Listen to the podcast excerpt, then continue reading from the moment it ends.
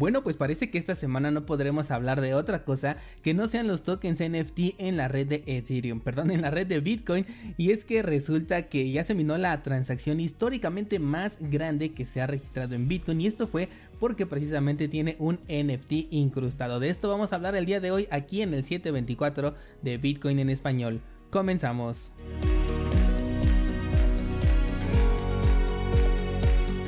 Bueno, para estas alturas considero que ya tenemos claro cuál es el contexto de los tokens NFT dentro de la red de Bitcoin. De no ser así, te sugiero que escuches los episodios pasados, eh, los dos anteriores, que están dedicados precisamente a esto, porque el día de hoy sí voy a comenzar justamente desde lo que te quiero comentar. Y es que resulta que Bitcoin ha marcado un nuevo hito histórico y es que se ha minado el bloque más pesado de toda la historia, que de hecho había unas cuantas confusiones por ahí con el tema que les conté el día martes en donde se agregó la transacción más pesada desde 2016, pero históricamente no era la más pesada. Ahora sí, con un peso de 4 megas utilizando casi la totalidad de un solo bloque de la cadena de Bitcoin, tal como lo veníamos comentando hace unos días, pues se marca este hito. Los responsables de que esto suceda son en primer lugar eh, Ordinals, que es el servicio que permite ahora alojar tokens NFT directamente en la cadena de Bitcoin, a diferencia de los que ya existían y por otro lado la empresa que está detrás de esta creación que es Luxor que precisamente es un pool minero que claramente está experimentando con el límite de la capacidad del bloque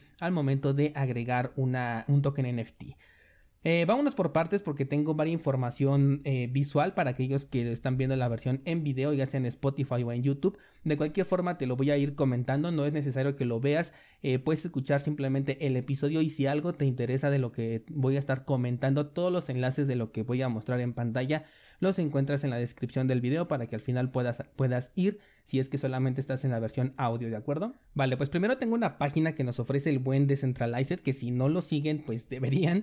En esta página él hace una línea de tiempo bastante completa con todos los hitos históricos marcados por Bitcoin a lo largo del tiempo y por supuesto el bloque más grande históricamente ya se ha ganado aquí su lugar porque es un evento sin precedentes. Nos deja aquí el título de que se mina el bloque con mayor tamaño hasta la fecha en Bitcoin. Después tengo una página que les voy a dejar en las notas del programa. En esta página se compilan todas las cosas curiosas que la gente ha dejado dentro de la cadena de bloques de Bitcoin y que no son una transacción financiera.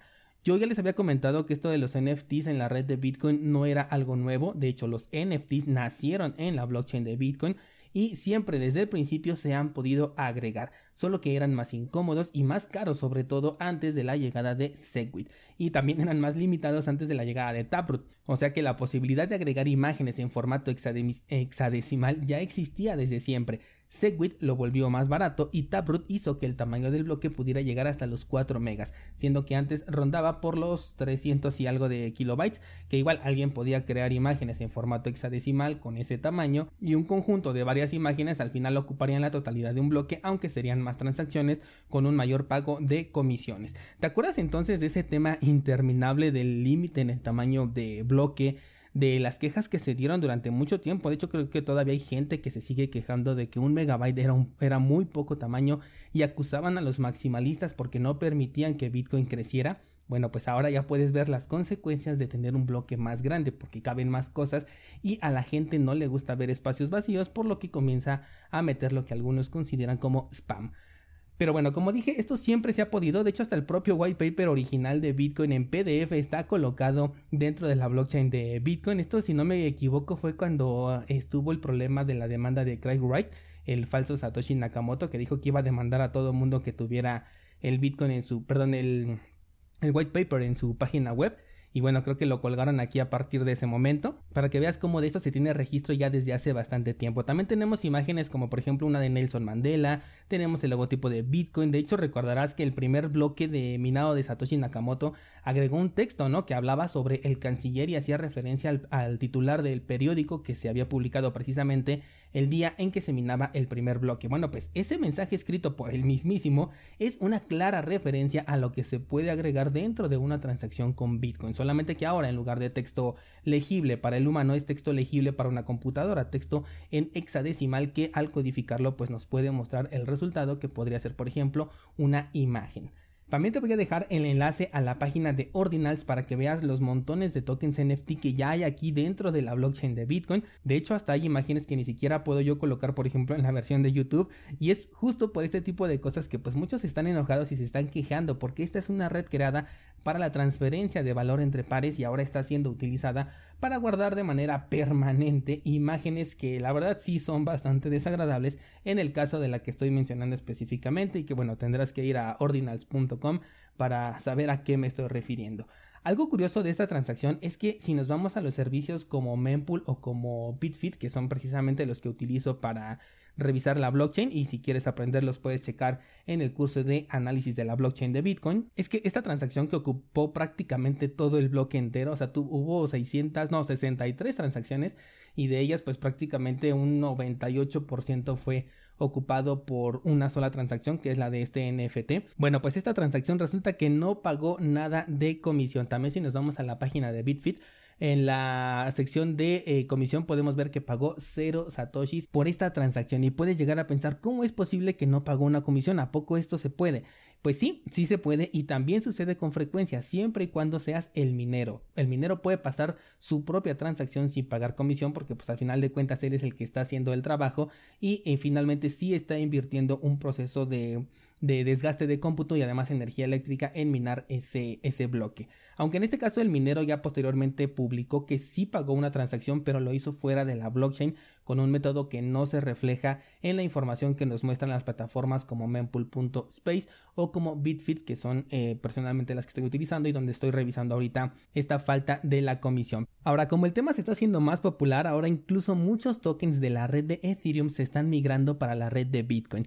Y mira que esto resulta, pues no sé, un poco curioso o gracioso porque cuando hablábamos de tokens NFT en aquel tiempo cuando estaban en su apogeo, yo te decía que nada impide que la imagen se copie y se pegue y se haga un nuevo NFT en otra red. De hecho, esto también lo muestro en el curso de NFTs de cursosbitcoin.com. Esto va a aplicar únicamente para tokens que no tienen ninguna utilidad porque cuando ya la tienen como los Axis por ejemplo, sí podrías clonar la imagen y la podrías tokenizar pero perdería completamente las características específicas de ese token que es utilizarlo para lo que era el juego y por lo tanto pues ahí sí que existe una diferencia de valor. Pero bueno, retomando ahora los tokens de Ethereum se están creando entonces en la blockchain de Bitcoin. Aquí yo me pregunto, Ahora, ¿qué token tiene un mayor valor? El de Ethereum, en el que un día la imagen podría desaparecer, aunque el token ese sí lo conserves para siempre, pero sin imagen, o el de Bitcoin, en donde es prácticamente imposible de eliminar.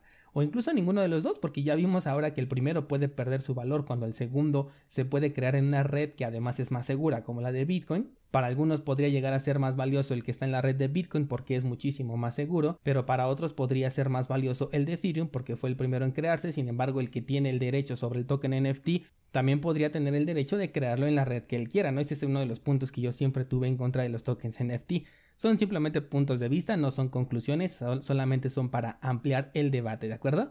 Bueno, pues seguimos. También tengo una conversación de los foros de Bitcoin Talks en donde el mismísimo Satoshi Nakamoto se, nos muestra su postura ante que existan este tipo de servicios, no de creación de tokens NFT específicamente, sino de servicios ligados dentro de la primera capa de Bitcoin. En aquel entonces una compañía de DNS o nombres de dominio escribió su registro precisamente en la cadena de Bitcoin. Satoshi Nakamoto en persona le dijo que no veía esto como positivo, que lo podía llevar a una segunda capa donde sería más eficiente ya que no le aporta nada a la red y el tenerlo aquí escrito pues tampoco le aportaba nada al proyecto. Así que tenemos un punto de vista que podemos considerar como importante porque pues es el mismísimo Satoshi quien lo dijo. Sin embargo, como sabemos, hoy las palabras de Satoshi no tienen un peso mayor ni al tuyo ni al mío dentro del consenso de Bitcoin. Somos los nodos los que hacemos realidad cualquier cambio que querramos implementar. Bien, pues a qué conclusión podemos llegar el día de hoy. Primero que esto de los NFTs no es nada nuevo y que si estalló ahorita es porque la tecnología siempre avanza y hay una empresa que decidió crear software, eh, es decir, un servicio que permite colocar archivos en formato hexadecimal en la blockchain de Bitcoin. Y ojo aquí, respetando las reglas del consenso. No se puede castigar a la creación de software porque entonces ¿quiénes seríamos? Los reguladores de aquellos que nos quejamos que, que estuvieron censurando a Tornado Cash, por ejemplo, y aquellos por los que decidimos necesitar a Bitcoin seríamos muy incongruentes con nuestro mensaje si pensáramos de esta manera. Que si nos equivocamos al aceptar el incremento a los 4 megas con Taproot o la bajada de comisiones con Segwit, la verdad no lo creo. Dudo mucho que nadie se haya dado cuenta de esto, de esto, perdón, de hecho todo esto viene escrito pues directamente en el código, se analiza antes de aceptarlo. La mayoría de personas que nos dedicamos a compartir información acerca de Bitcoin y de todo este entorno resumimos claramente en su momento pues cuáles eran los cambios que estaban implementándose en cada uno de estos apartados porque tampoco es algo que estuviera como que en letras chiquitas o que estuviera oculto. Es algo que todo el tiempo estuvo ahí solamente que ahora se está aprovechando de una manera que a algunos no les está gustando. Todavía hay muchos que no actualizan sus nodos de Bitcoin a la versión de Taproot porque este fue un soft fork, lo cual significa que si no actualizas no generas una bifurcación, pero aún así todas las transacciones que ocupen el Taproot van a pasar por los nodos no actualizados aunque el nodo no sea capaz de entender estas transacciones. Esto lo explico detalladamente en el curso de aspectos técnicos de Bitcoin. Que si tenemos que hacer algo al respecto, bueno, el día de antier te comenté que esto lo decidiría el consenso y así será, no hay, no hay de otra manera. Sin embargo, conforme he estado investigando más, me pongo a pensar que no importa si es de un mega, de 4 o de 300 kilobytes, mientras exista un espacio disponible en la blockchain para agregar texto en el formato que sea, la gente lo va a poder utilizar y fue el mismo Satoshi Nakamoto el primero en hacerlo. Por otro lado, la transferencia de valor no se pierde, solo que ahora se vuelve digamos que no fungible.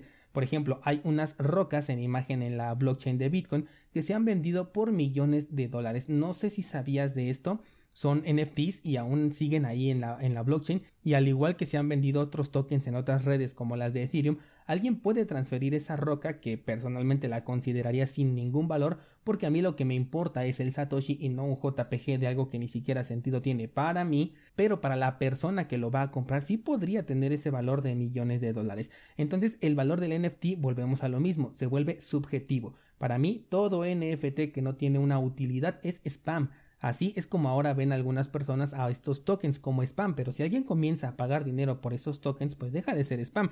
Incluso si alguien simplemente los colecciona por simple gusto, también deja de ser spam porque así fue como él decidió utilizar sus propios satoshi. Se supone que aquí tenemos la custodia de nuestro dinero o de lo contrario nos estaríamos convirtiendo en los bancos diciéndole a la gente en qué puede gastar sus satoshis y en qué no puede. Esto sería en contra de lo que estamos peleando, ¿no crees? Entonces, bueno, finalmente el consenso decidirá qué hacer, pero no sé, conforme más cosas voy entendiendo de este movimiento, menos me convence la idea de realizar alguna modificación. Igual y el lunes vuelvo a cambiar de opinión. Recuerda que yo te cuento primero los datos y posteriormente lo que pienso al momento de que estoy grabando, ya que mi intención únicamente es abrir el sano debate para que todos podamos seguir aprendiendo. Bueno, pues vaya semana más interesante que tuvimos, ¿no crees? Hazme llegar por favor tu duda o tu comentario al respecto a través de los medios que seguramente ya conoces. Por ahí está el grupo de Discord bastante activo y con preguntas bien interesantes. Por el día de hoy sería todo y que tengas un excelente fin de semana.